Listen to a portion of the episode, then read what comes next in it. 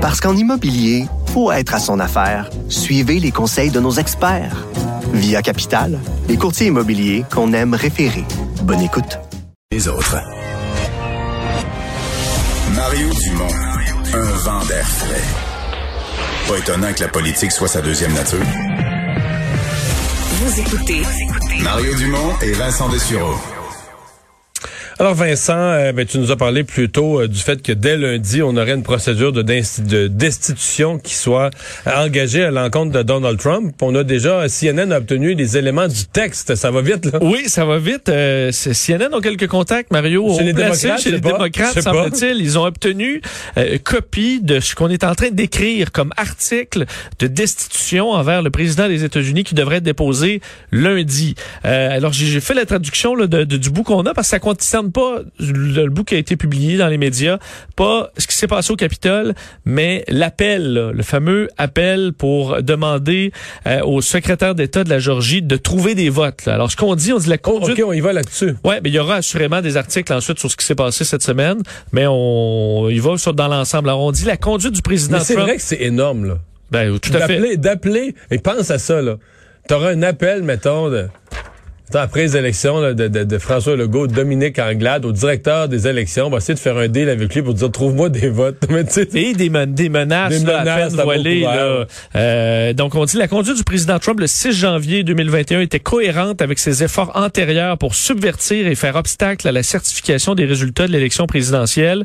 Euh, ces efforts antérieurs comprennent, mais sans s'y limiter, un appel téléphonique le 2 janvier dans lequel le président Trump a exhorté le secrétaire d'État de Georgie à trouver suffisamment de vote pour annuler les résultats de l'élection présidentielle et menacer M. Raffensperger s'il ne le faisait pas.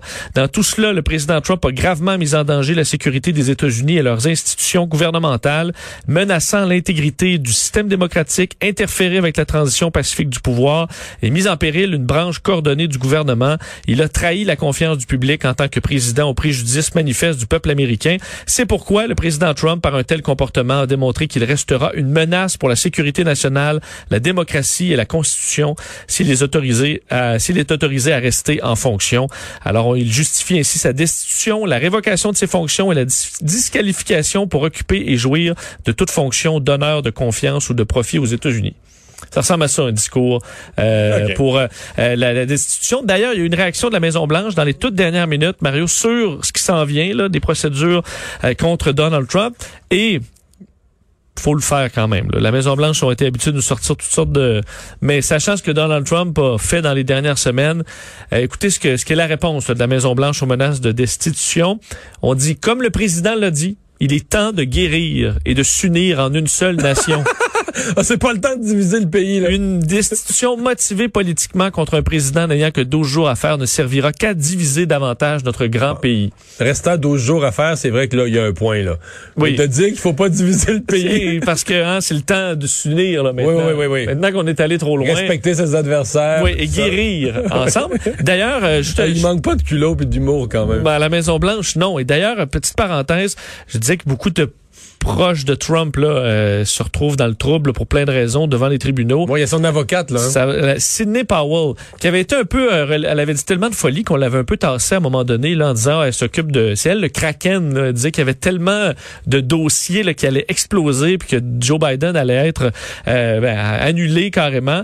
elle entre autres là fait le tour du pays pour dire que Dominion, ceux qui font des machines électroniques de vote, les machines donnaient automatiquement un nombre de votes à Biden. Il changeait les votes avec un algorithme. Il y avait un algorithme qui changeait les votes. Il y avait évidemment aucune preuve de ça. Zéro, zéro, aucune preuve. Elle a été revirée de bord. Non, même à certains endroits, ils ont fait le calcul des votes, je pense à la main, là, tu sais, puis c'est arrivé au même résultat. Il y a eu des vérifications euh, et dans tout, dans chaque tribu, chaque tribunal a complètement détruit ce que Sidney Powell euh, a fait. Sauf que la compagnie, eux autres, Dominion, c'est eux, ton métier dans la vie, c'est que tu as, bâti une machine de vote. Oui.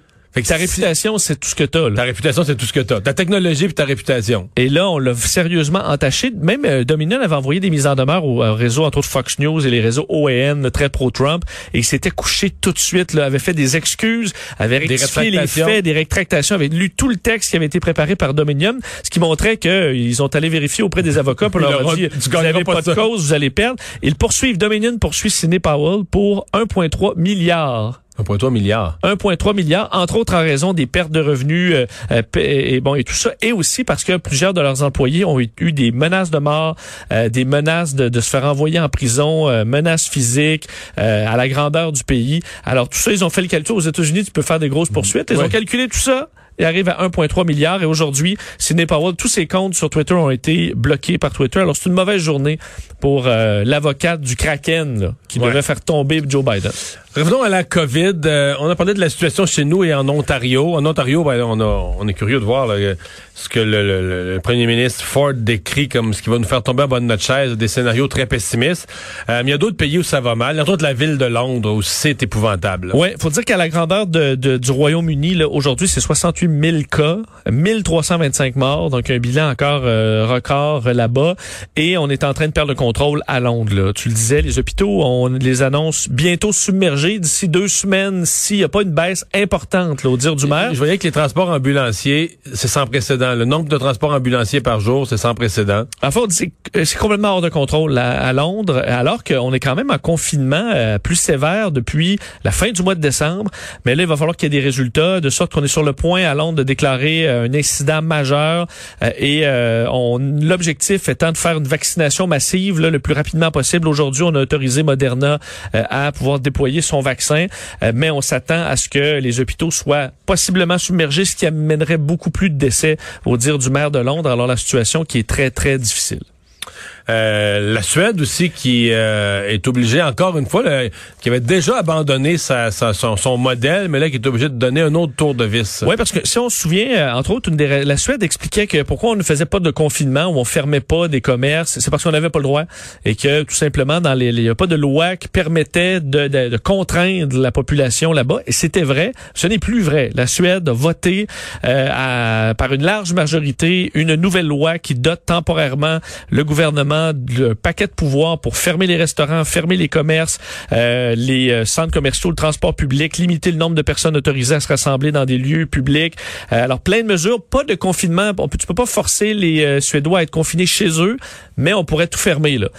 on devait entrer, faire entrer en vigueur cette loi-là au mois de mars. Finalement, on, l'a devancé en, dans l'urgence en raison de la situation en Suède qui, qui se détériore également, alors que le bilan dépasse maintenant les 9000 morts côté des bonnes nouvelles, on a confirmation. Ça avait déjà été dit, mais sans jamais avoir la confirmation scientifique, mais que le vaccin euh, permet de neutraliser le variant. Oui, c'est une très bonne nouvelle. On dit quand même un optimisme prudent parce que c'est les résultats d'une étude euh, tout de même petite sur euh, une parce que ce, ce, variant est quand même complexe. Alors on a étudié certaines parties pour confirmer que le vaccin Pfizer BioNTech qu'on le donne à quelqu'un qui a ce, bon qui va contracter ce variant ou la version précédente de la de, du virus, il n'y a pas de différence sur l'effet du vaccin. Alors pour l'instant, ça reste à confirmer, mais selon cette étude-là, il n'y a aucun aucun effet négatif ou euh, l'effet n'est pas réduit du vaccin. Alors ça, c'est une bonne nouvelle parce qu'on voit à plusieurs endroits, il semble y avoir une euh, bon une contagion euh, beaucoup plus grande de ce variant. L'actualité, l'actualité est un peu particulière en ce début d'année 2021. D'habitude, pour travailler dans le domaine de l'actualité depuis 12 ans, la première, la première semaine complète de janvier, on s'arrache les cheveux, il n'y a pas d'actualité, il se passe rien, on trouve pas d'invités. La politique est arrêtée. La politique est arrêtée. Sont, le, monde qu'on veut inviter dans n'importe quel domaine sont tous en Floride, C'est vrai. Euh, mais euh, l'année passée, donc à pareille date, c'était une année normale, il n'y avait pas d'actualité. Le premier gros événement de l'année, ça avait été cet avion euh, dans lequel il y avait plusieurs Canadiens. Euh, d'abord, d'abord, on avait dit qu'il s'était écrasé, et ensuite, dont on avait compris qu'il avait été abattu par un missile iranien. Effectivement, et ça fait donc un an, euh, jour pour jour, le 8 janvier 2020, cette tragédie euh, d'Ukraine International Airlines, un appareil abattu. Et tu le disais avec beaucoup de Canadiens. En fait, il y avait 176 passagers, 55 citoyens canadiens à l'intérieur, de sorte qu'un an plus tard, alors qu'on n'a pas terminé l'enquête encore, euh, il y aura des cérémonies aujourd'hui euh, dans plusieurs villes canadiennes, entre autres Montréal, mais également Toronto, Edmonton. Donc à 21h42. Gens de la région d'Edmonton, de l'Ouest. Effectivement, à 21h42, à l'heure exacte, donc du décollage de l'avion à Téhéran il y a un an, euh, il y aura donc cette cérémonie. On va entendre des témoignages de membres de, de famille, euh, des victimes qui seront entendues, le récit également de la vie de, de certaines de ces victimes, et euh, encore une fois les familles qui demandent des comptes parce que des explications ne les a pas tout encore, des conséquences également. Ce arrivé là. Oui, et c'est quand même complexe. On se souvient euh, les euh, la, la, le Canada qui essayait d'envoyer ses experts sur place, c'était compliqué. On se retrouve dans un chaos géopolitique là, à devoir intervenir sur un pays qui veut se couvrir lui-même, euh, qui, a, qui, a, essayé de se couvrir longtemps aussi. Finalement, c'était rendu une erreur humaine d'un général qui avait demandé c'est quoi cette affaire-là qui circule? Puis la réponse n'est pas venue assez vite, c'est qu'il a envoyé un missile. C'est un avion de civil. Donc, on n'a pas toutes les réponses encore, mais évidemment, la douleur pour les familles est encore très vive. Alors, il y aura des euh, témoignages aujourd'hui. Euh, les restaurants aujourd'hui, et c'est, tu sais que c'est un article qui a fait jaser pas mal sur euh, TVA Nouvelles, sur notre site Internet, mais les restaurants qui deviennent de facto le soir, à partir de demain, les seuls vendeurs d'alcool. Ils se plaignaient. C'est drôle parce qu'il y a quelques semaines, ils se plaignaient. C'était écœurant. Faut changer la loi, les règlements. Quand on livre, quand on livre une pizza, on pourrait livrer une bouteille de vin rouge avec. Mais là, ils sont passés d'un extrême à l'autre. Ils n'avaient pas le droit de vendre d'alcool. Puis là, ils sont les seuls qui vont avoir le droit. Oui, et euh, j'avais, effectivement, j'avais pas vu ça non plus. Moi non plus, j'avais pas réalisé ça. Je me dis, OK, ben, c'est de l'air frais quand même pour l'industrie. L'Association des restaurateurs du Québec a confirmé qu'effectivement, à partir de euh, demain, des, à partir de 19h30 le soir, ce sera, enfin, à partir de dimanche, on comprend que ce sera dans la nuit où ça va commencer, mais euh, donc les restaurateurs seront les seuls à pouvoir livrer de l'alcool euh, et fournir de l'alcool parce que les SAQ vont être fermés, les stations-service pourront pas vendre d'alcool non plus. Euh, les dépanneurs vont être fermés, les, vont être fermés. vont être fermés. Alors la seule façon, si tu veux du vin à 8h30 le soir, ce sera de te commander de la nourriture et de l'alcool parce qu'évidemment ça doit être accompagné d'un aliment. Mais tu sais, tu on va avoir deux rouleaux impériaux puis trois bouteilles de vin pour, pour, pour certains. Non, non, non. Ben, tu penses pas? Alors, euh, entre autres, un restaurateur qui était euh, qui, a parlé à nos collègues du journal d'un restaurant de ramen à Montréal qui dit avoir doublé son chiffre d'affaires depuis qu'on peut livrer de l'alcool. Donc, eux euh, voulaient fermer autour de 20h, 20h30, mais repoussent leur heure de fermeture et pourront le faire jusqu'à 11h. Alors, il pourrait y avoir... On en parlait avant l'émission et tu disais, toi, tu, tu, regardes un peu sur les sites de livraison, Uber Eats ou autre. Là, ah là, il y en a plein. là. On le au début, au début, les gens étaient pas prêts. Il y en a plusieurs qui offraient pas le, service du vin ou de la bière ou de la. Et certains au début qui ont voulu peut-être juste écouler un peu leur, euh, leur, stock, mais là tu te rends compte, ok, il y a un beau profit à faire avec ça. Alors là, qui ont euh, tout simplement fait des commandes. Mais il reste euh, qu'avant le, avant le couvre-feu, à 10 heures le soir, tu pouvais partir à l'eau dépanneur. Effectivement, il y a des SOQ qui ferment, qui fermaient tard aussi, là, les petites SOQ express. Ouais. Euh, donc là, ce sera pas le cas. Saint-Hubert aussi a fait des publicités euh, pour vanter son service de livraison d'alcool. Bref, pour les restaurateurs, quand même bien pour eux qui l'ont eu tellement difficile. Pour ouais, ouais, je pense pas faire un peu de profit. Je pense pas qu'il y a personne qui va faire des manifs pour dire que les restaurateurs euh, l'ont, l'ont trop facile, font trop, font trop d'argent.